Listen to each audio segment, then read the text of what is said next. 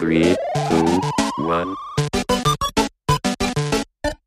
Welcome to the Herzlich willkommen im Spielekeller. Heute mit meiner Wenigkeit Dennis Gill. Und Chris Hahner. Und Und Karl, hallo. Ich bin auch da. hallo Karl. Ja, hallo, hallo ihr beiden. Schön. Erstmal danke für die Einladung. Ich glaube, so muss man anfangen. Ich bin das nicht gewohnt, ähm, in Podcast zu Gast zu sein. Ist actually der zweite Podcast, bei dem ich überhaupt zu Gast bin. Ähm, ich, hab, ich bin das, ich bin nicht so häufig eingeladen. Ähm, eher oder ich lade mich nicht so häufig ein. Ich lade mich eigentlich immer aus. Deswegen ist das schön, mal zu Gast zu sein. Deswegen möchte ich euch danken für die Einladung. Dann die erste Frage muss ich direkt nachhaken. Müssen wir uns jetzt geehrt fühlen oder haben wir einen Riesenfehler gemacht? Ich, ich glaube, es ist so eine Mischung aus beiden. Ne? Ich glaube, wenn du in der Szene drin bist und äh, du versteckst ganz gerne Sachen, dann, ähm, dann ist das nicht so schön, wenn ich zu Gast bin. Aber ich habe auch schon sehr, sehr viel, äh, sehr, sehr viele Einladungen ausschlagen müssen aus zeitlichen Gründen und weil mir das Thema nicht gepasst hat oder, oder diverse andere Gründe. Da kommt ja schon mal einiges rein. Wie gut, dass wir keine Themen haben. ich, ich, kann, ich hau eine Anekdote raus, okay? Ich habe vor kurzem, ähm, der eine oder andere hat es mitbekommen, Ankerkraut wurde verkauft äh, äh, an Nestle. Und ich hatte mit jemandem gesprochen, äh, die Grüße gehen raus, anonymerweise, der gesagt hat, scheiße, wenn der Karl das sieht, dann gibt's dann gibt's auf jeden Fall direkt hier wieder harte, hart aufs Maul und der ist so, der Karl ist so ein bisschen auch die Polizei und der checkt auch Bedauer- alles. Bedauerlicherweise ist die Ankerkraut-Geschichte bei mir gar nicht so eingeschlagen, weil ich schon von, also seit, ich meine, Ankerkraut ist ja so eine, ist ja so eine Firma. Ich weiß nicht, darf man schon gewesen sagen? Die sind schon komplett weg jetzt vom Fenster, ne? Da darf man gar nicht mehr drüber sprechen eigentlich. Die gibt's demnächst nur noch im Kaufland. Aber so eine, so eine Firma, wo Frank Thelen seinen Unternehmer, ähm, Hals reingehalten hat. Naja, und jetzt äh, und, und äh, ich habe ich hab vor ich habe das erste Ankerkraut-Angebot bekommen vor auch vor knapp zwei Jahren ungefähr, also als das so angefangen hat. Und ich, und, und da kriegt man natürlich immer so ein bisschen, so ein bisschen Firmen-Insights, ne? So wie arbeiten die, ähm, was ist so deren, was ist so deren Ziel? Und während das alles super liebe Menschen sind, die da gerade auch in der Influencer-Marketing-Abteilung arbeiten, Kann ich mich anschließen? alle. Das sind alles super liebe Menschen. Aber die Art und Weise, wie der Business gemacht worden ist, hat mir schon von Anfang an widerstrebt und äh, ich, deswegen war auch diese Nestle-Übernahme für mich jetzt nichts, wo ich gesagt habe, um Gottes Willen, da hätte keiner mit rechnen können. Das ist und das ist das Schöne, was ich an Karl immer gefeiert habe. Der guckt sich das auch bis ins Detail an und und äh, durchleuchtet das und das kann schon mal wehtun. Hast du nicht so ein Gewürzregal bei dir im Ja, ja, ja. ja. im Wohnzimmer ich, ich hab, Küche hängen? Ä- Ä- Ankerkraut hat geile Produkte. Ähm, Ich hab's auch übrigens. Ich habe auch übrigens, meine Ja, Frau ja, und ich, ja, wir haben auch, wir haben alles voll mit Ankerkrautzeug, weil das kriegst du ja dann auch zugeschickt, wenn du, äh, ähm, wenn du so eine, so eine Anfrage dann bekommst. Und die Produkte, wenn auch bestimmt im ein oder anderen Preissegment überteuert, ähm, von der Qualität her, wir nutzen das seit, seit zwei, seit zwei, zweieinhalb Jahren einfach durchgängig. Kann ich mich anschließen und ähm, auch die, ich mag auch diese Glasflaschen. Ich bin ganz ehrlich, ich bin Mhm. ich mag ein bisschen Haptik. Das ist, fühlt sich irgendwie auch oldschool und trotzdem modern an. Das ist irgendwie so ein, also ich, wirklich, Produkte, ich feiere sie. Ich habe so ein geiles äh, äh, Rührei-Gewürz. Das feiere ich bis heute. Das ist, was ist das? Heißt das amerikanisch oder so? Und ich, ich liebe das. Für Rührei Ja. ist das ein Traum. Aber ja, und, da, ähm, und, da, und bei Ankerkraut muss man ja auch ganz ehrlich sagen, dass, dass die auch super viele Dinge einfach ermöglicht haben. Also mit Bonjour zum Beispiel, das sind ja auch gute Freunde von mir, die haben da ihr eigenes Produkt auf den Markt bringen können, was auch großartig gewesen ist. Ist echt schade. Da muss man, Ankerkraut ist so ein, ist so ein Paradebeispiel von einer Firma mit, mit guten Produkten und wirklich tollen Menschen, die das im Internet versuchen, ein bisschen nach vorne zu bringen. Aber ganz oben sitzen wahrscheinlich die, die tatsächlich nur am, am grünen Scheinchen interessiert sind. Und dann muss man sich, dann gibt's bei mir immer den Unterschied, nutze ich etwas und finde das Produkt cool oder nutze ich meine Marke, um dafür zu werben. Ne? mhm. Aber das ist ja total schwierig, glaube ich. Wenn man, wenn du dich in die Lage des Unternehmers versetzt. Ich verstehe total, warum Werte wichtig sind. Ne? Da haben wir auch schon ganz oft hier drüber gesprochen. Ich verstehe auch ganz, also A für die Marke, aber natürlich auch für dich als Person. Jetzt frage ich mich einfach, was, was machst du? Und jetzt gar nicht du speziell, sondern ne, was macht man als Unternehmer, wenn jetzt wirklich so ein Großkonzern kommt und sagt, jo, wir wollen die Klitsche kaufen. Und übrigens, ähm, du bist danach finanziell unabhängig, du musst danach nicht mehr arbeiten gehen. Danke, dass du es gebaut hast. Und dann bist du ja in dieser Moralzwickmühle, ne, wo du denkst, okay, das ist geil, damit bin ich durch, damit bin ich halt irgendwie saniert und mein Leben ist halt schön, vermutlich. Oder du musst halt einfach sagen, nee, mir gefallen die Werte nicht, mit denen ihr irgendwie reinkommt. Und ich, also ich stelle mir das schwierig vor. Ich war noch nicht in der Situation. Aber Ich weiß Dennis, nicht, wie war das schon bei. Dennis, du hast schon das eine oder andere dicke Angebot bekommen, oder? Ich hatte schon äh, ein, also ein wirklich konkretes Angebot ähm, vor etwas längerer Zeit. Ähm, da war immer der, ja gut, ne, Exit immer verbunden. Das heißt, du verkaufst am Anfang einen Teil deiner Anteile und hinten raus sollst aber dir mindestens irgendwie bei 70 Prozent oder so raus sein, damit Mehrheitsanteile beim anderen liegen und du dann ausgelöst wirst. Und das war für mich halt gar keine Option, bin ich ganz ehrlich. Äh, weil ich den, ja, weiß nicht, ich, klar, sehr verbunden. Das, ich meine, das Unternehmen Take TV trägt ja meinen Nickname. Das Jetzt, ist ja schon, jetzt ist aber die Frage, was machst du, wenn ich dir eine Milliarde auf den Tisch lege und sag, ich gebe dir im ersten Schritt 100 Millionen für, Mhm. weiß nicht, 20 Prozent und dann machen wir, ne, wir machen wir Path to Ownership und in, keine Ahnung, vier Jahren, wenn du gut performst, lege ich dir die anderen 900 Millionen auf den Tisch. Also der einzige Weg, Status heute, und ich bin nicht so, pol so Politiker-Typ, der sagt, niemals machen wir das, weil ich das, glaube ich, bescheuert. Meine Meinung ist, Status heute, wenn mir jemand ein Angebot macht, wo ich strategisch sehe, dass das total viel Sinn fürs Unternehmen und die Mitarbeiter macht und die Weiterentwicklung auf lange Sicht fürs Unternehmen, dann würde ich ernsthaft darüber nachdenken, äh, weil ich dann den Mehrwert für alle sehe. Fürs Unternehmen, für die strategische Ausrichtung und auch fürs Personal, weil wo wir uns zum Beispiel als Personal weiterentwickeln können, wenn wir natürlich noch größer werden oder bessere Connections durch größere Unternehmen haben, dass Mitarbeiter auch mehr Geld verdienen können und Mhm. noch bezahlt werden für das, was sie leisten. Ähm, Würdest du an Activision Blizzard verkaufen?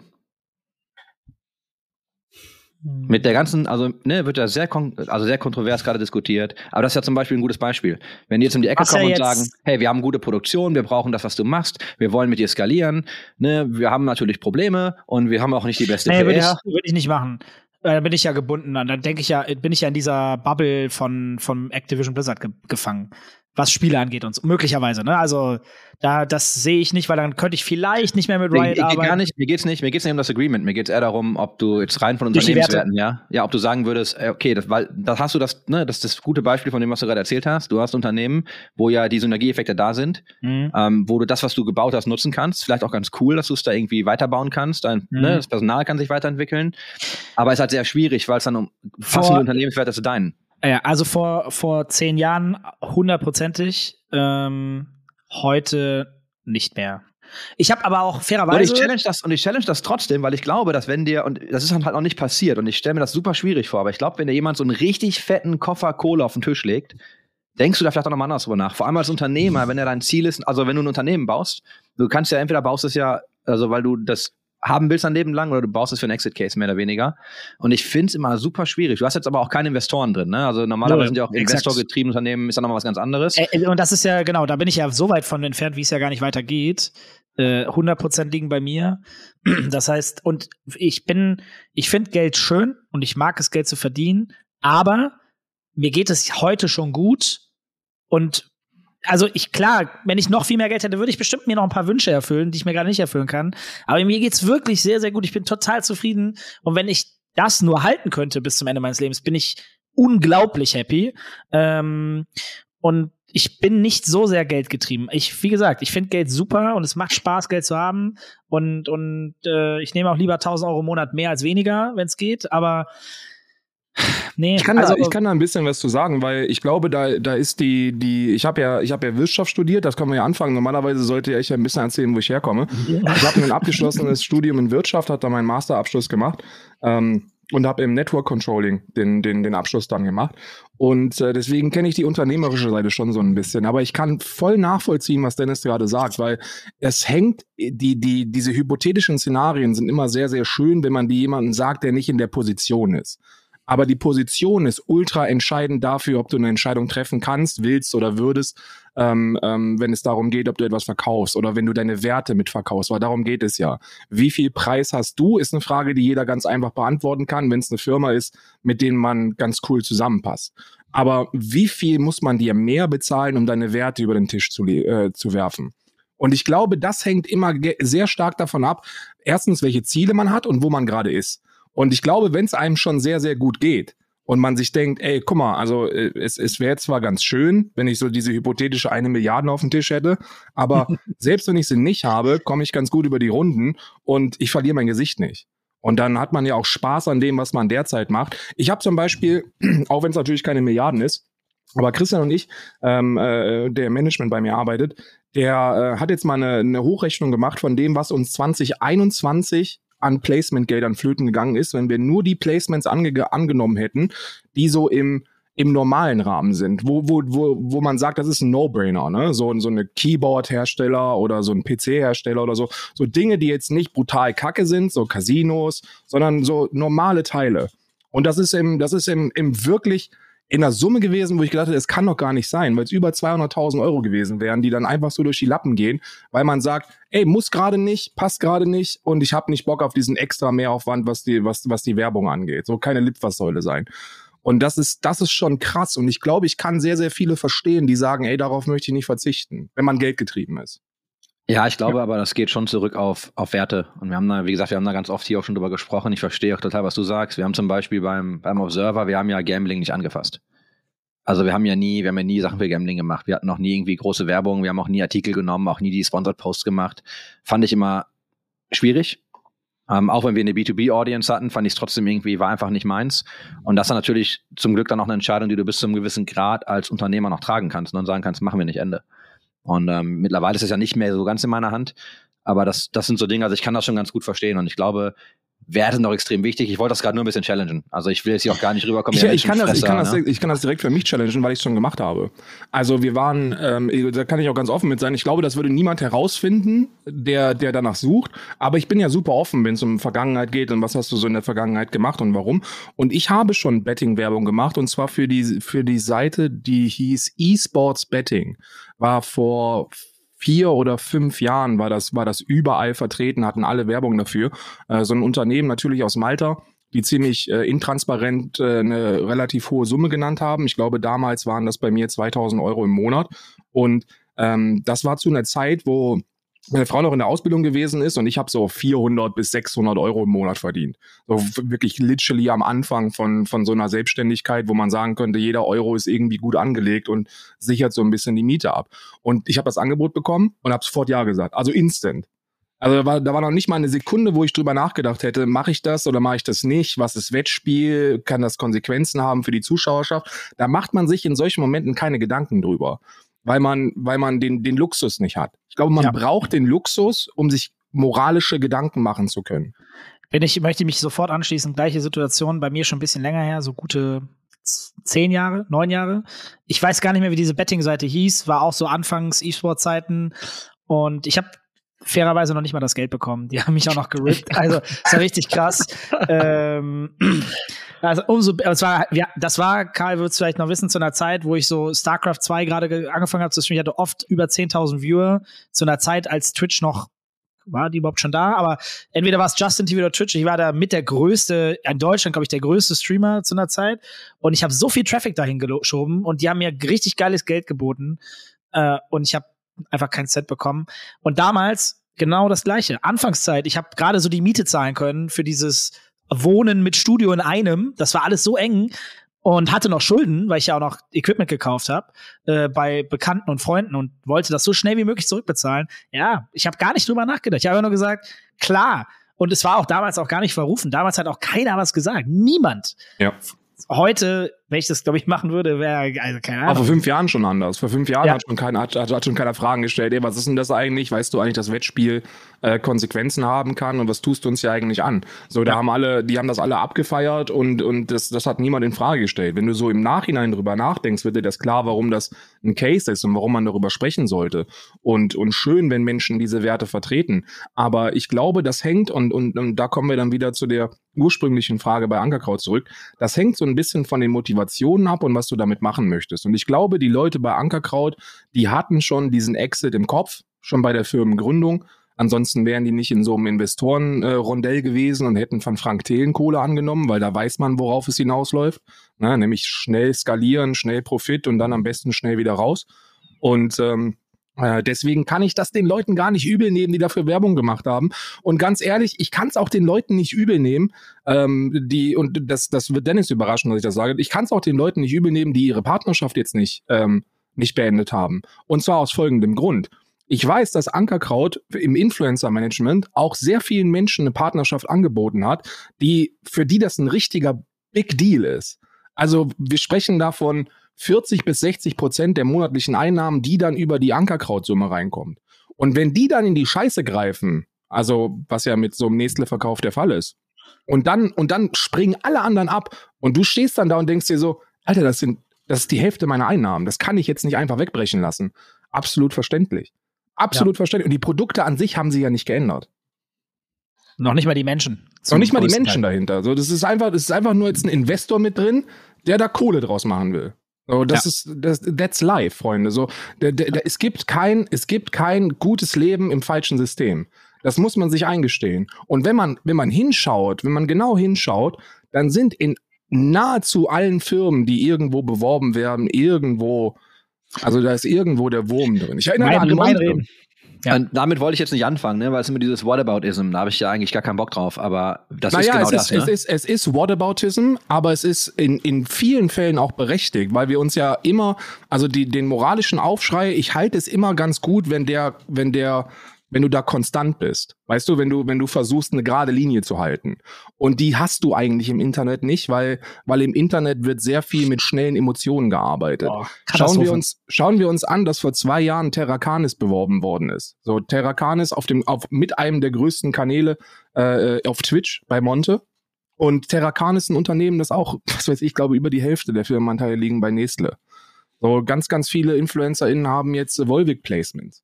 Was ist mit Volvic?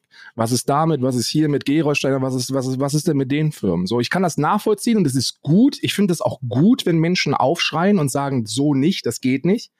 Aber auf der anderen Seite kann ich auch ganz viele Menschen verstehen, die sagen, ey, ich verstehe es nicht so ganz. Möchte mich übrigens anschließen. Ich bin, sorry Chris, äh, ich habe gesehen, du wolltest auch gerade schon was sagen, aber ich finde, man darf und soll auch aufschreien. Es ist ganz wichtig. Manchmal, aber vielleicht noch mal das Gehirn einschalten, nochmal drüber nachdenken, nochmal hinterfragen, bisschen durchleuchten und dann reflektiert eine Antwort geben und nicht immer dieses Schnellschuss-Antworten. Ja. Das, was ich auf Twitter halt fairerweise auch gar nicht geil finde und diese Kultur, die sich da so entwickelt hat, ich meine, ich habe die Twitter-Kultur ja von Tag eins miterlebt, das ist schon in ein gutes Extrem gegangen. Ja, ich kann ja, was ihr beide sagt, zusammenführen. Also ich unterschreibe Gradlinigkeit, ist halt immer schön, wenn du eine Linie fährst und ich unterschreibe halt, ne, einmal reflektiert darüber nachdenken. Was ich halt schöner fände tatsächlich, ist, wenn viele Leute einfach mal vielleicht nicht ganz so laut schreien und dafür einfach den Scheiß nicht mehr kaufen. Ja, und ich verstehe jetzt, warum ihr das zu Hause habt. Ne, also, also gar nicht jetzt auf euch. Ich ne, war Dennis auch nur geteased und ist auch cool, dass ihr das habt. Ich habe die auch im Schrank. Ich muss sie aber kaufen. Ähm, Mache ich nicht mehr. Aber ich finde es halt cooler, wenn Leute einfach die Produkte nicht mehr kaufen, anstatt rumzuschreien. Und dann am nächsten Morgen, weißt du, gehst du dann halt, wo es noch beim Aldi oder beim Kaufland, wo immer du die jetzt noch kriegst, auf dem Grabbeltisch. Und dann kaufen sie die halt. Und noch nicht mal das wird der Fall sein. Die werden große Placements haben, die werden ganz normal im Regal stehen. Die Leute werden das vergessen. Die Leute werden die Sachen kaufen. Und dann haben sie aber irgendwie, weißt du, so, ah ja, damals habe ich mal kurz rumgeschrien, jetzt habe ich die Moralkeule geschwungen, jetzt bin ich irgendwie gut unterwegs, jetzt kann ich das ja wieder kaufen. Und das geht mir auf den Sack. Das ist übrigens bei, das ist übrigens eines der Hauptprobleme, die ich im Internet sehe, auch wenn es um Konsumentinnen geht. Weil es geht gar nicht so sehr darum, dass tatsächlich Konsequenzen gefordert werden, weil die Konsequenzen für die, für die Kreatoren jetzt zum Beispiel, die, die kannst du als Zuschauer ja geben.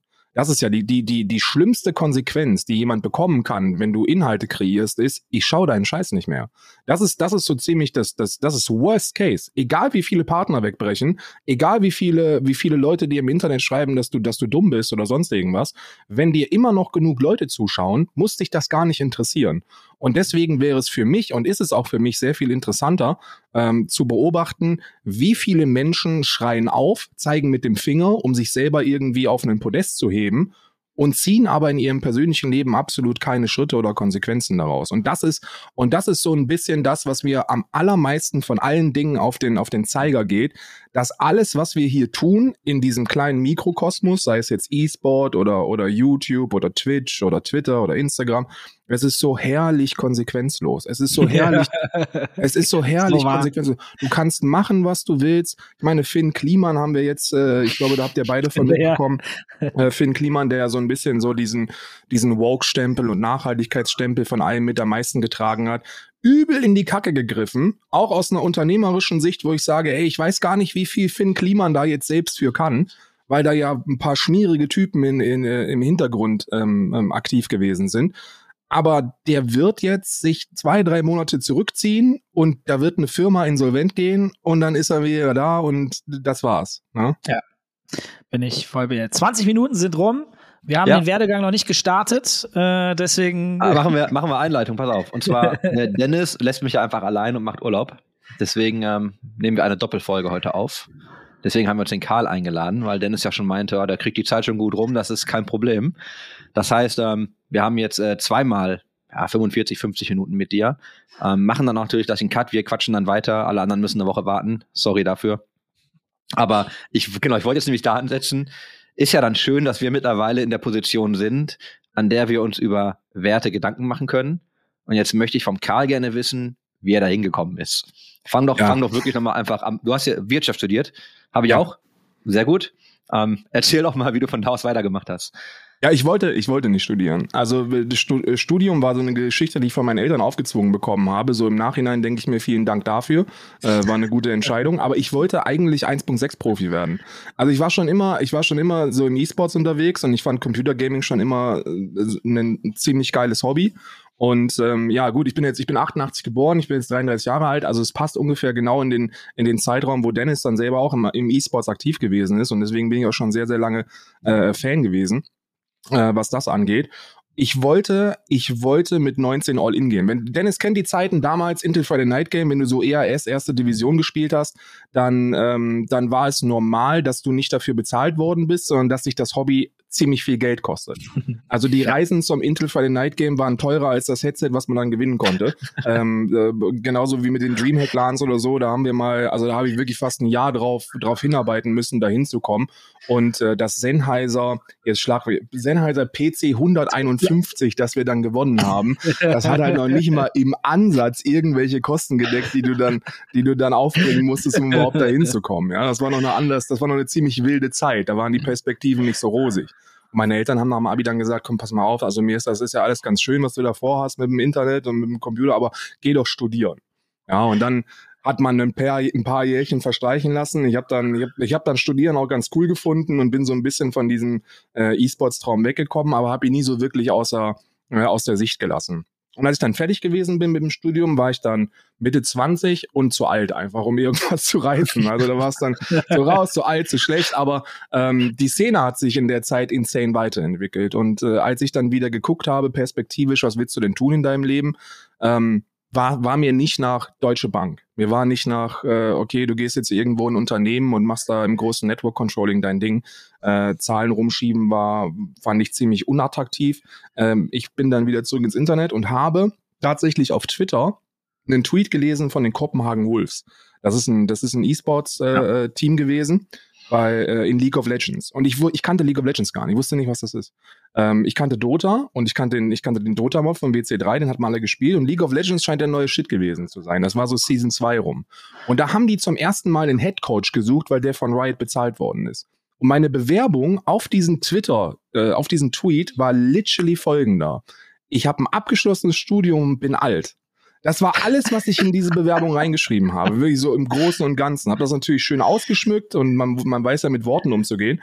Und das hat gereicht, um, um da eine Einladung zu bekommen und dieses, dieses, dieses Casting, dieses, dieses Casting da mitzumachen. Und als das dann der Fall war und ich dort eingeladen worden bin, musste man sich natürlich mit dem Spielen ein bisschen beschäftigen, weil da ging es ja auch in die Analyse, die du dann tun musstest.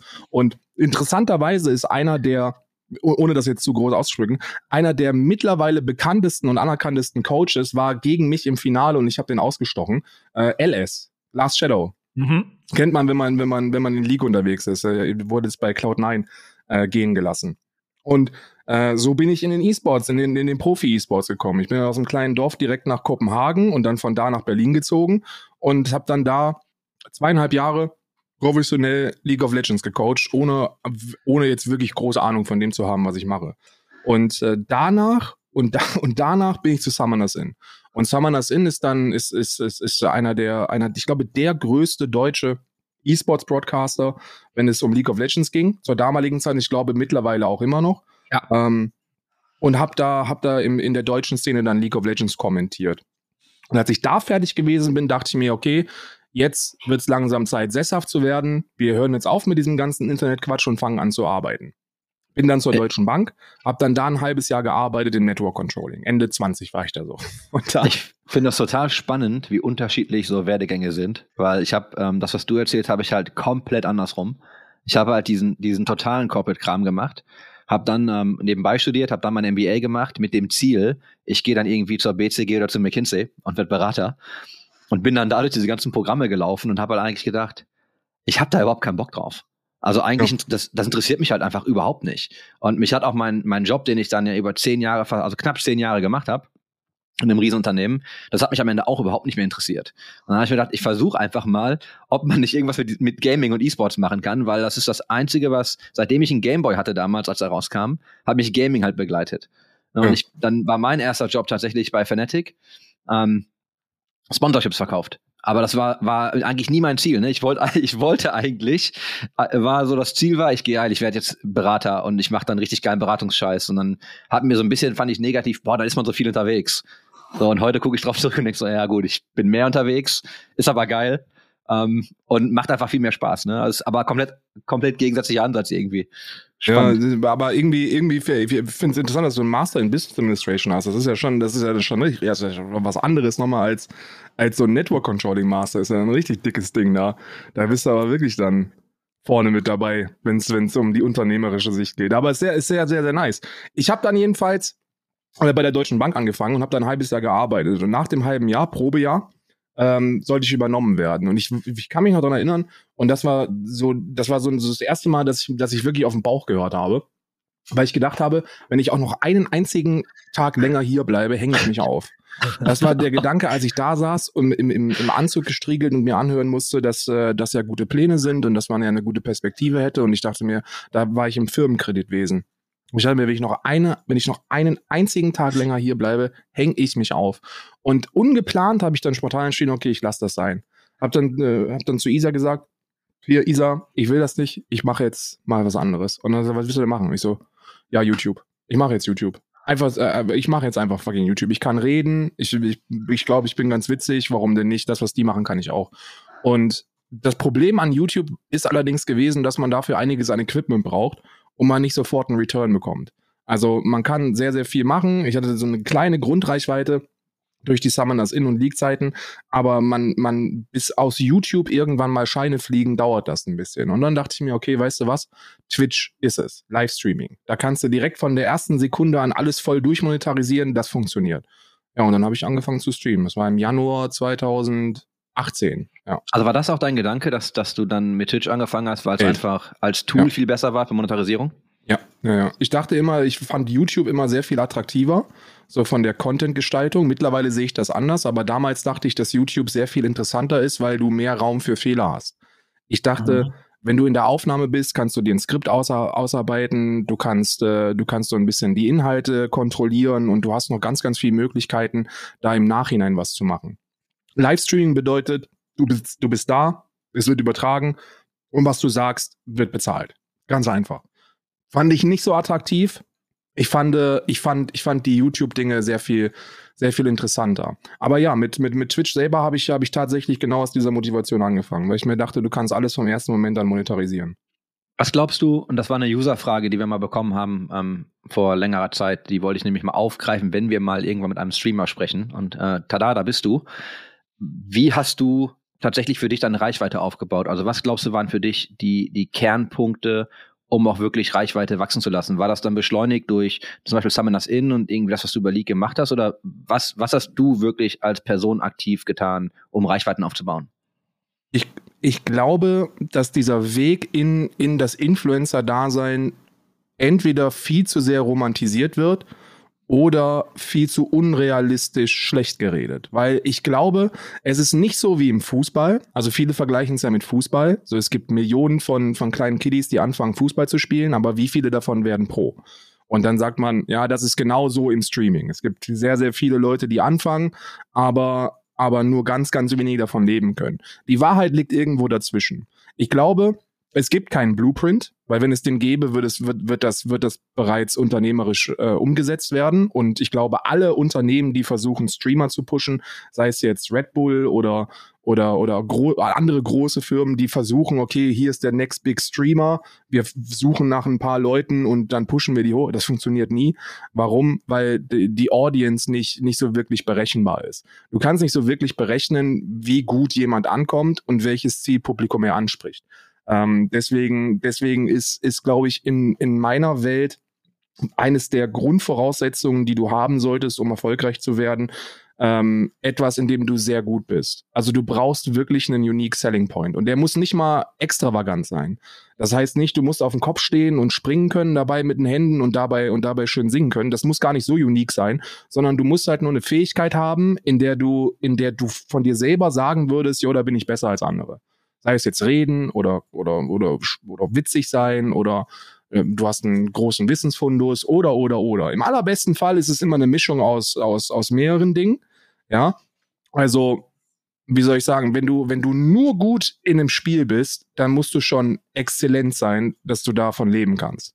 Also, wenn du, wenn du in Counter-Strike oder in League of Legends einfach nur Gaming machen möchtest, ohne Facecam, so, dann musst du schon so ein Freddy sein, so ein No Way, der halt einfach exzellent ist.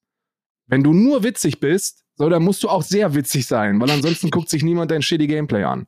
Weil, weil das ist ja dann doch eher ein großer Teil. Deswegen ist es immer optimal, wenn du so eine Mischung fährst oder aber in einzelnen Bereichen exzellent bist. Und Reichweitenaufbau ist, glaube ich, kein, ist, ist, glaube ich, kein Hexenwerk. So, du musst halt diese Fähigkeiten haben und dann im besten Fall muss das irgendwie, muss das irgendwie von jemandem gefunden werden. Und dann ist immer noch, glaube ich, der einfachste Weg mit Kooperation. Du kommst dann in diesen Bereich rein und dann und dann musst du andere Clouds angreifen. Also ich spiele da mal mit dem, ich spiele da mal hier mit, ich mache mal da einen Podcast oder hier einen Podcast. Ähm, das ist am Anfang sehr sehr schwierig und das dauert am Anfang insane lange, weil die ganzen Leute, wenn du in der Szene bist, also man muss ja sowieso so ein bisschen an einer narzisstischen Persönlichkeitsstörung leiden, um davon auszugehen, dass die Leute zuhören wollen. Das ist ja sowieso schon mal die Grundvoraussetzung, um, um auf Twitch oder YouTube erfolgreich zu werden. So, du musst so ein bisschen zu sehr von dir überzeugt sein, weil ansonsten wirst du nicht auf den Gedanken kommen, ey Mensch, da gibt's Menschen, die bezahlen mich dafür, dass ich rede oder spiele oder sonst irgendwas. Und, und ähm, deswegen ist es auch sehr schwierig, weil permanentes Konkurrenzdenken herrscht, dass andere dich aufnehmen, wenn du neu bist und noch keinen Namen hast oder so. Deswegen ist, glaube ich, dieser erste Weg, der ist schon sehr, sehr, sehr, sehr steinig und lang und hart und die meisten werden dran scheitern. Aber wenn es dann mal so weit ist, dann ist es tatsächlich ein Selbstläufer. Also dann musst du, dann, dann gibt es mal mehr und mal weniger, was du machen kannst. Bei mir speziell war Reichbarweitenaufbau, glaube ich, eine Mischung aus aktu also ich, ich glaube, ich glaube, ich habe ich hab so diesen größten Reichweiten-Push bekommen, als ich dann angefangen habe, nicht mehr darauf zu achten, womit andere Reichweite machen. Also ich mhm. habe ja dann, ich habe am Anfang auch probiert, so League of Legends und dann im Just Chatting Bereich so diese normalen Themen behandelt, so keine Ahnung, Rosins Restaurant oder was es da alles gibt und was gut angekommen ist bei den Großen. Und irgendwann habe ich gesagt, ah, weißt du was, scheiß einfach drauf. Ich mache jetzt das, wo ich mich ein bisschen auskenne und wo ich Interesse dran habe. Und das war eben Politik, Aktivismus, Gesellschaftskritik und sowas. Und dann war es ein Selbstläufer. Dann, dann hat es einfach irgendwann gesnowballt. Ja, weil es echt ist wahrscheinlich, ne? Ja. Also weil es dann auch echt rüberkommt.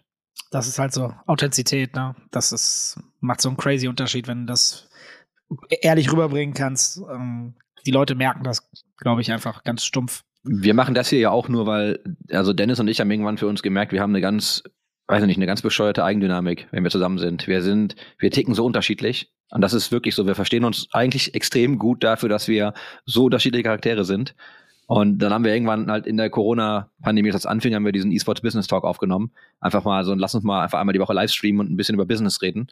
Und da ist jetzt auch der Podcast dann draus entstanden. Aber also eigentlich machen wir das auch nur, weil Leute das irgendwie lustig fanden und die Dynamik dann gepasst hat. Und ich glaube, wir hören uns auch ganz gern selbst reden. So, das können auch Leute ich schon Ich kann das ja eh nicht abstreiten. Ich habe ja, war ja so lange in meinem Leben vor der Kamera, also ähm, und habe ja auch lange gestreamt. Ähm, macht schon Spaß. Ich mag auch Interaktion mit Zuschauern. Ich, deswegen bin ich übrigens damals auf Twitch gegangen oder damals war es Justin TV oder so äh, und nicht YouTube, ähm, weil ich habe beides am Anfang gemacht und der YouTube-Kanal von Take TV ist ungefähr immer noch so groß wie vor elf Jahren. äh, kein Scherz. Und damals war ich riesig, in Anführungszeichen, auf YouTube mit 20.000 Subscribern oder so. War das damals insane. Und ich hatte immer dreimal so viel Klicks auf den Videos, wie ich Subscriber hatte. Und habe dann aber gesagt, ich finde das so geil, mit Leuten zu interagieren, den Chat zu lesen. Damals war es ja noch IRC ähm, und mit den Leuten irgendwie einfach im Austausch zu sein. Du hast ja wirklich diesen krassen Community-Gedanken gehabt, aber auch dieses Miteinander und Leute dann persönlich zu treffen. Ey, wie erstes äh, Public Viewing äh, kommen irgendwie 200 Leute vorbei und hängen mit dir ab und das war so richtig Aufbruchstimmung und du hast gemerkt, alle machen es dann. Klar, Aber es ist hart gefeiert. Wie hast du das denn gemacht? Hast du von Anfang an, warst du eigentlich auch immer nur Dennis Gehlen und hast gesagt, so, yo, fuck it, ich bin jetzt einfach ich oder hast du auch erst irgendwie geguckt, also war das für dich so geplant oder hast du einfach gesagt, ja komm, Nee. ich bin einfach ich und ich mach das jetzt? Ja gut, also ich habe ja gezockt. Ja. Star Warcraft 3 war ja das Hauptgame, ähm, dann bei einem größeren Team, SK damals. Das hat natürlich dann so eine Grundreichweite gebracht. Äh, das hat Karl, glaube ich, auch ganz äh, gut gesagt. Und ich war ja bei Giga oft als Gast. Ähm, zu den, da wo jetzt die alten Rocket Beans, ne, also die, die so Eddie äh, und Buddy waren dann irgendwann da. Ähm, und das hat schon mal so ein bisschen Grundreichweite gebracht. Und dann bin ich ja zur ESL und hab, oder Giga war es damals, dann habe ich ja sogar da gearbeitet und ähm, habe dann angefangen zu Hause gleichzeitig zu streamen zu einer Zeit, wo das ja fast niemand gemacht hat. Das war ja Mhm. wirklich noch Anfangszeit. Das heißt, ich hatte einen riesen Vorteil, dass ich ganz am Anfang dabei war und ein Spiel kommentiert habe, was ich ja hardcore feier, also dann StarCraft, erst Warcraft, dann StarCraft. Und ähm, da musste ich mich überhaupt nicht verstehen. Hatte aber tatsächlich am Anfang überhaupt nicht das Ziel, Geld damit zu verdienen. Ich hatte ja meinen Job bei der ESL oder Giga ähm, und habe dann aber irgendwann gemerkt, dass die Leute gesagt haben, ey, wir feiern das so hart, mach dich doch mal selbstständig. Und jeder hat das irgendwann gesagt und ich war ja glücklich, bin ich ganz ehrlich, ich war glücklich bei der ESL, oh, weitestgehend. Klar, gibt immer Sachen, die man besser machen konnte, aber war zufrieden und dann konnte ich mich aber weiter austoben. Und wenn man, sollte man nicht tun, manche, manche meiner alten YouTube-Videos anguckt, da sind Sachen dabei. Also ich habe schon genau das gemacht, worauf ich damals Bock hatte als Anfang 20-Jähriger. Und nicht alles davon ist vielleicht gut gewesen. Äh, damals habe ich es aber hart gefeiert. Aber ich glaube, auch das ist ja das, was Karl gesagt hat. Ich glaube, genau das ist ja am Ende genau die richtige Strategie für dich, ne? Weil, also entweder kommst Ja. du dann bei Leuten eben gut an oder nicht. Aber Ja. ich glaube, wenn du jetzt versuchst, ne, wenn du jetzt alles versuchst zu zerdenken, was du sagst und immer, Ja. oh, kann ich das so sagen, Nicht muss ich das anders formulieren, das bringt dir halt nichts. Ich kann, ich bringe euch ein Beispiel, weil diese Anekdote, ne, diese Story kam leider Gottes die letzten drei Tage meiner Familie. Es war jetzt Kommunion, Hochzeit, alles in meiner Familie gleichzeitig passiert. Mein 30. Geburtstag, sechs Jahre her. Ich habe in der Location, die damals ganz neu war, die in der wir immer noch sind, eine, meinen 30. Geburtstag mit 200 Leuten gefeiert. Ich habe auf 25 Fernsehern ein altes YouTube-Video von mir damals draufgehauen, wo ich oben ohne, oben ohne mit drei Wodka Red Bull oder fünf Wodka Red Bull in meinem Körper live im Stream getanzt habe, wie der absolute Vollbescheuerte und habe gedacht, das ist lustig. Meine, meine ganze Familie hat bis heute immer noch Schmerzen. Die verbinden meinen 30. Geburtstag immer noch damit. Aber ich habe ja sowas live on Stream gemacht und die Leute Können wir, das, sind können wir das verlinken hier in der äh, Ja, ja, leider das, Gottes, können, ja, kannst du mir ja, den Link ja, bitte ja, schicken? Ich würde das, glaube ich, hier gerne mal aber. Leute, also meine, meine Oma, die ist 92, die, ich habe die gefragt, Oma, kannst du dich noch erinnern, was damals auf dem Fernseher lief? Ja, du bist da so komisch gelaufen, hat die gesagt. Das ist auf diesem Video, oh Mann. Aber alle Leute haben wirklich ein Trauma davon. Aber ich habe das halt gefeiert damals. Ich war halt jung, wild, hatte ein bisschen was, ne, hatte einfach Spaß und ähm, das haben die Leute gemerkt. Ne? Und äh, ja, Das ist ja genau das, was ich meinte mit, es gibt keinen Blueprint. Ja. Ähm, der, die, die Geschichte ist, wenn du dich an anderen orientierst, also wenn du dir jetzt erfolgreiche Leute anschaust in der Szene und sagst, ey, pass mal auf, das kriege ich auch irgendwie imitiert, dann ist das der erste Schritt in den Ruin, weil es wird niemals funktionieren. Du kannst niemals irgendetwas imitieren, du kannst dich inspirieren lassen und denken, ey, guck mal, so wie der das macht, kriege ich das auch hin, aber es muss immer mit den eigenen, es muss immer in den eigenen Stärkenbereich passen. Und, und ich glaube, das hat auch ultra viel mit Selbsteinschätzung zu tun, womit auch die allermeisten Menschen ein Problem haben. Das ist dieses Deutschland sucht den Superstar-Syndrom, dass, dass alle Leute denken, sie können singen, aber in Wirklichkeit äh, sieht es dann doch eher ein bisschen anders aus. Und ich glaube, das ist, dass äh, du brauchst eine gesunde Selbsteinschätzung, du musst deine Stärken und Schwächen kennen und dann musst du dahingehend arbeiten, um, um erfolgreich zu werden. Wenn es da ein Rezept gäbe, glaube ich, würde ich es verkaufen. Ja. ich kann dir jetzt mal, ich kann dir einfach ungefragtes Feedback geben, wenn du möchtest. Weil im Gegensatz zu äh, Dennis und die, ihr kennt euch ja echt lange, wir kennen uns eigentlich gar nicht, glaube ich. Ich habe dich natürlich, ich habe natürlich mitbekommen, was du machst, habe dich ja auf dem Radar gehabt. Und ich wusste am Anfang nämlich auch nicht so richtig so, hm, ich weiß gar nicht, wo ich dich einordnen soll, weil ich habe dich wahrgenommen schon als sehr, als sehr vocal. Und das fand ich aber eigentlich auch ganz gut. Also das war so, das war auch genau das, was du beschrieben hast. Und deswegen dachte ich mir so, das ist eigentlich total spannend, weil ich auch Anfang das Gefühl hatte, Kannst du so nicht sagen. Aber hat er so gesagt. Und eigentlich ist halt auch immer alles richtig. Also ich weiß ja, das war jetzt so, das ist so das, was mir hängen geblieben ist. ne? Wenn ich überlege, so was ich noch mitbekommen habe, und ich weiß gar nicht, wir können das aber gerne nochmal zeitlich später einordnen, dann, wenn wir mit deinem Werdegang Mhm. weitermachen. Aber das war so der, als du bei mir so aufgepoppt bist auf dem Radar, das war so das, wie ich dich wahrgenommen hatte. Und ähm, das hat tatsächlich funktioniert, ne? Weil du bist auch einfach hängen geblieben in meinem Kopf dann. Also ich konnte dann plötzlich was damit anfangen. Und ich, allein der Name, ne, so Dekadent ist ja auch schon geil einfach, ne? Das ist ja, Äh, Für den kann ich gar nichts, tatsächlich. Das ist auch nicht meine Entscheidung. passt Also. Grüße gehen raus an Franz, der ist mittlerweile bei Riot.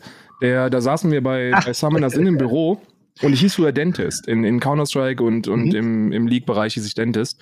Und es ist eigentlich immer noch mein präferierter Nickname. Aber die haben, die haben diesen, diesen, diesen, wie nennt das immer, Search Engine Optimized äh, Influencer Marketing Kram angebracht und haben gesagt, guck mal, wenn du Dentist googelst, findest du Zahnärzte und wir brauchen irgendeinen Namen, der unique ist. Also wir brauchen, wir brauchen einen Namen, den du auf allen Plattformen haben kannst und lass mal irgendwas, lass mal irgendwas machen.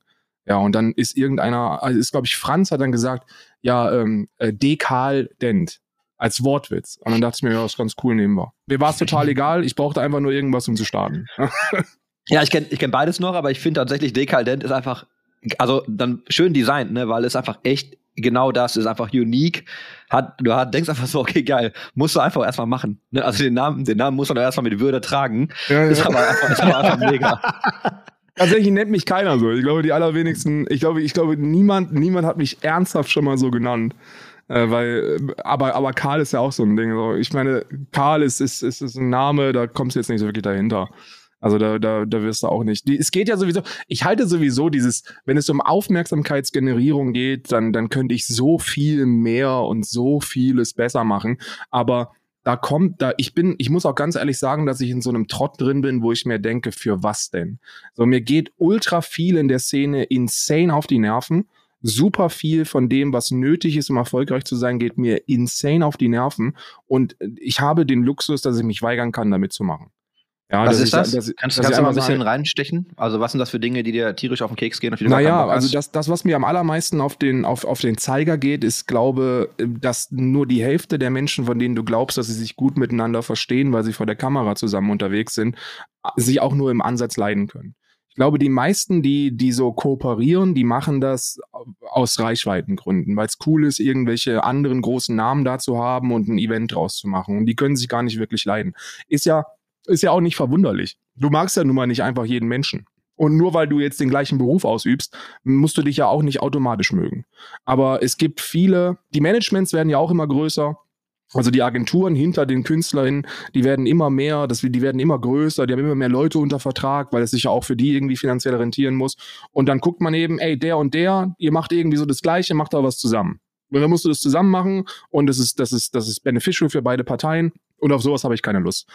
Und wenn ich was mit anderen Leuten mache, dann muss das auch irgendwie passen. Also dann muss ich da lange drauf haben, da muss der Typ für mich irgendwie in Ordnung sein oder die Frau muss in Ordnung sein, der Mensch muss cool sein.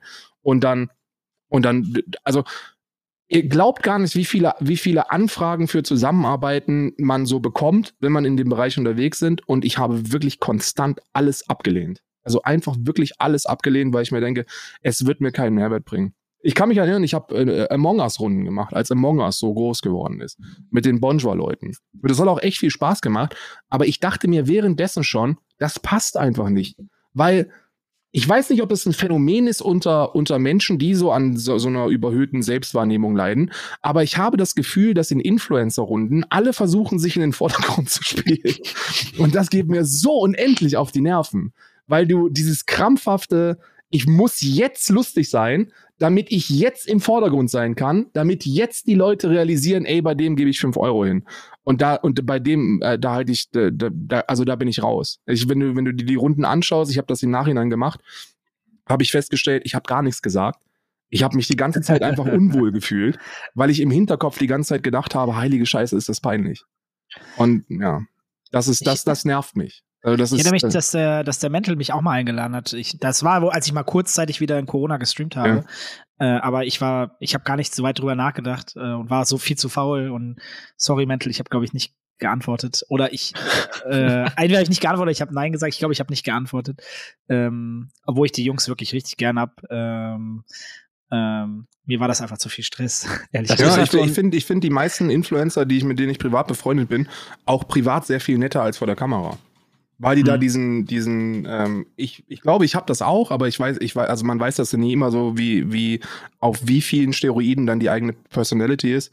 Aber dieses, dieses sich krampfhaft in den Vordergrund spielen müssen, was ja auch Sinn gibt aus einer unternehmerischen oder aus einer Markensicht, aber das, das nervt mich einfach. Und dann, dann mache ich lieber mein eigenes Ding und halte mich da raus. Wahrscheinlich auch so eine psychologische Geschichte, ne? Das ist Ja. ja so ein totgetretenes Pferd einfach, ne? Aber ich, also, das geht ja wieder zurück auf Authentizität. Und ich weiß, dass wir den Begriff ja auch inflationär benutzen und alles muss immer authentisch sein. Aber ich glaube, in dem Falle, da sind wir wieder bei den Werten, ich glaube, in dem Fall muss es ja genau das sein. Und ich glaube aber auch, hättest du jetzt genau das versucht, ne? Lustig zu sein, haha, ich muss noch schnell was hier reinhauen. Man merkt das ja. Also man merkt ja einfach, dass es nicht du bist. Ja, ja, ja. Und das ist, das, es ist, es ist, es ist ganz, es ist ganz merkwürdig. Es gibt noch so viele andere Dinge, auf die ich kein, auf, auf die ich einfach keine Lust habe. Ähm, Messen zum Beispiel. Also ich, ich, es ist eins der, der schönsten Dinge, die man eigentlich tun kann oder der, der erfolgreichsten Dinge, die, die sich so bewahrheitet haben, ist Networking. Also das, Dennis, du weißt es ja besser als jeder andere, aber du musst Absolut. Menschen in der Szene kennenlernen. Du musst Menschen in der Branche nicht nur kennenlernen, sondern mögen lernen. Und dann musst du dich mit denen anfreunden, weil das ist die absolut beste Grundvoraussetzung, um zusammenzuarbeiten. Und du musst mit denen zusammenarbeiten, wenn du nach vorne kommen willst. Ey, das ist 100% unterschrieben. Das merke ich ja auch immer wieder. Und ich bin so jemand, ich habe so Phasen, wo ich mir dann Mühe gebe und dann merkst du relativ Mhm. schnell sogar, was das für einen Unterschied machen kann. Und dann, aber es ist für mich immer eine gewisse Anstrengung. Ich glaube, ich bin ganz gut darin, wenn ich motiviert bin. Aber ich merke auch, dass ich immer, ich bin wie beim Zu- und Abnehmen übrigens, Wellenformartig. Das geht die ganze Zeit. Die ganze Zeit geht das so. Und das ist Oh. beim Networking, Networking bei mir übrigens genauso. Weil Chris sagt ganz oft, Dennis, äh, man kriegt viel zu wenig von dem, was ihr alles macht, mit. Und das liegt auch so ein bisschen an meiner Natur. Ich glaube, das lebt dann der Chef auch so ein bisschen vor. Ne? Äh, wir haben jetzt extra jemanden eingestellt, so ein bisschen Kommunikation intern und extern halt macht, weil ich gesagt habe, ich krieg das nicht konstant hin, weil ich habe, das ist für mich Anstrengung und Anstrengung, keine Motivation, keine Lust. Ja. Dann bleibt das halt liegen. Ne? Ja. Siehst du, das ist alles, was ich kann. Also ich kann, ich kann nix. Ich kann nur äh, auf Events fahren und mit Leuten reden und Leuten irgendwie Ideen und Gedanken verkaufen und dann mit Leuten irgendwie zusammenarbeiten. Allerdings auch da äh, ist ganz spannend, weil das habe ich auch in, ich, ich bin so ein bisschen, ähm, ja nicht Coach, aber ich helfe halt auch Startups über so ein Incubator-Programm und die haben halt auch eine ganz harte No-Asshole-Rule. Ne? Also man darf da Leute vorschlagen, die da mitmachen sollen. Aber, und das habe ich für mich im Business mehr oder weniger eigentlich auch so etabliert und eigentlich auch eine ganz gute, gerade Linie gefahren bisher dass ich versuche, nicht mit Leuten zu arbeiten, wo ich schon am Anfang merke, so das ist problematisch. Und dann kann das Geld gut sein und ich mag Geld, ne, also auch da, ich mag Kohle echt gern, aber wenn das am Anfang schon nicht klickt, ey, das wird halt nach hinten raus einfach immer schwierig. Und du hast immer irgendein Problem am Ende so. Und Karl muss schon lachen, da kommt da jetzt bestimmt noch was. Ja, ich, habe, ich bin. Deswegen, deswegen präferiere ich Tiere auch so sehr den Menschen, weil ich habe mit, habe schon mit so vielen Menschen zusammen, äh, zusammengearbeitet und ich bin eigentlich konstant wirklich von allen auf der einen oder anderen Ebene enttäuscht worden, weil das die wirklich die unkomplizierteste Zusammenarbeit, die ich jemals mit einem Unternehmen hatte, war mit Take, weil da war vom ersten Moment dann alles cool bis zum letzten Moment alles cool, so vom Zusammenkommen Boah, zum Glück gehabt, Arbeiten ey. bis danach war alles cool. Das ist no shit, das ist wirklich no shit, das habe ich auch schon mehrfach im Stream erzählt, weil weil, weil da einfach auch auf der menschlichen Ebene das gepasst hat. So, man versteht sich, man ist befreundet, man mag sich, dann arbeitet man zusammen, das funktioniert und, und dann, und dann gibt's auch keine Probleme. Aber wenn du so forciert da reingehst und du dir eigentlich schon im ersten Moment denkst, ey, auf den habe ich eigentlich überhaupt keinen Bock, aber du musst dann mit dem zusammenarbeiten, so dann ist das, dann ist das gerade bei mir ist das halt absolut. Also deswegen, ich bin schon mit so vielen Leuten aus der Szene, mit denen man nicht zusammengeraten sollte, aneinander geraten. das kannst du dir nicht vorstellen, wirklich. Aber Also gebe ich übrigens, gebe ich übrigens auch nochmal an Karl zurück. Ich, äh, es war, die, Karl kam mit klaren Wünschen und sagte, ey, ich will ein entspanntes Leben haben. Kümmert sich einer so ein bisschen um das drumherum und ihr habt ein easy life, haben alle was von. Ähm, ich glaube, wichtig bei Karl ist immer, also A, gegenseitiger Respekt, super wichtig, dass man das auch fühlt Ja. und spürt, dass man offen miteinander reden kann und man immer einen gemeinsamen Weg findet, egal was gerade Sache ist. Und dann super entspannt. Ähm, und ich glaube, das, das hatten wir immer von Anfang an bis zum Ende. Ähm, Das war wirklich so, das war das, war das Einzige, was ich gesagt habe. So, ich so, mir ist das egal. So, ihr könnt davon Kohle machen. Ähm, und, und ich bin mit, mit den Konditionen einverstanden, baut mir was zusammen, es ist mir egal. Weil mir geht's nicht darum, das Maximale an Geld rauszuholen, sondern ich will maximal, ich will eine maximal easy Zusammenarbeit.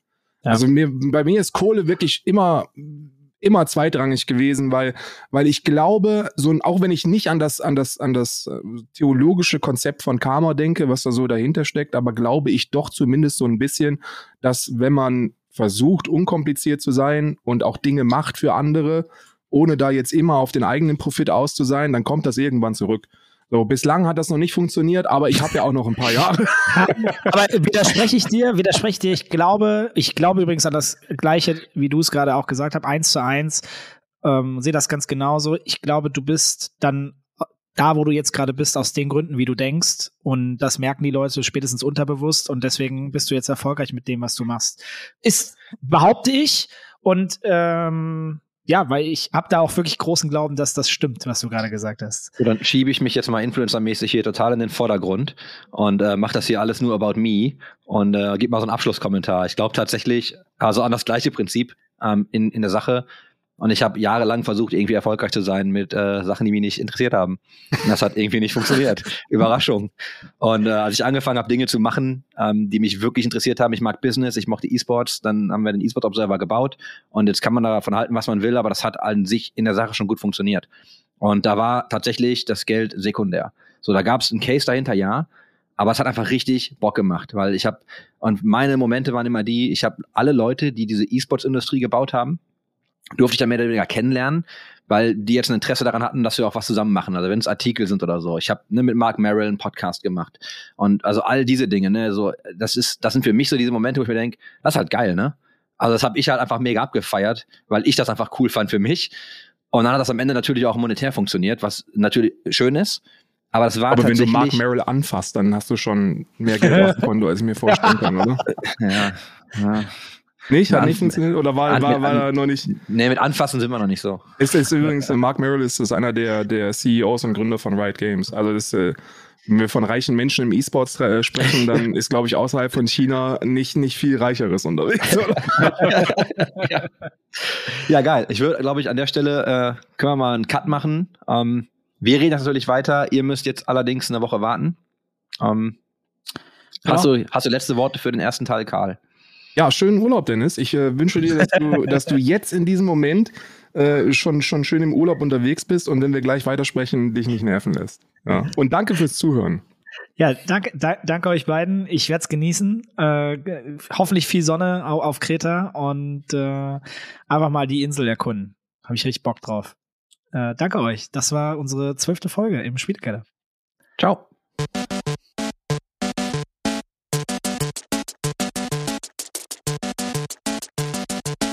System shut down.